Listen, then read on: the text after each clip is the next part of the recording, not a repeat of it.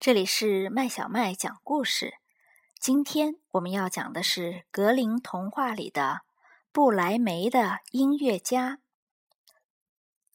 很久很久以前，有一头驴，它老了，没力气干活了，主人就打算杀掉它。驴子很伤心，决定逃到布莱梅去。他想。我说不定可以在那儿当一名音乐家呢。于是，驴子上路了。路上，驴子看见一只猎狗在路边打瞌睡，便上前打招呼：“老兄，你怎么睡这儿呢？”猎狗伤心地说：“我年纪大了，主人说我没有用，要杀了我，我就逃到这儿来了。”驴子听了，邀请猎狗和自己一起去不来梅当音乐家。猎狗高兴的答应了。走了一会儿，他们看见一只猫在路边愁眉苦脸的。原来，猫也是因为年纪大了，主人要淹死它，才逃出来的。于是，驴子和猎狗又邀请猫同他们一起。去不来梅当音乐家，猫也同意了。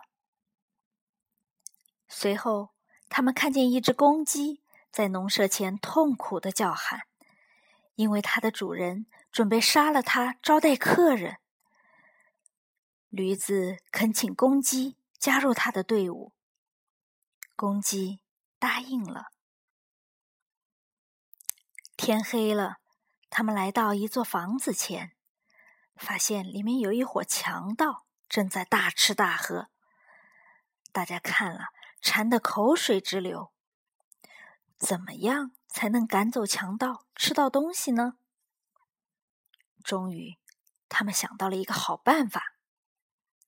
驴子把腿搭在窗台上，狗跳到它的背上，猫跳到狗的身上，公鸡站在狗的头上。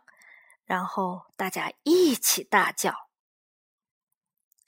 强盗们从来没有听过这么可怕的叫声，以为是妖怪来了，吓得都往森林里逃去。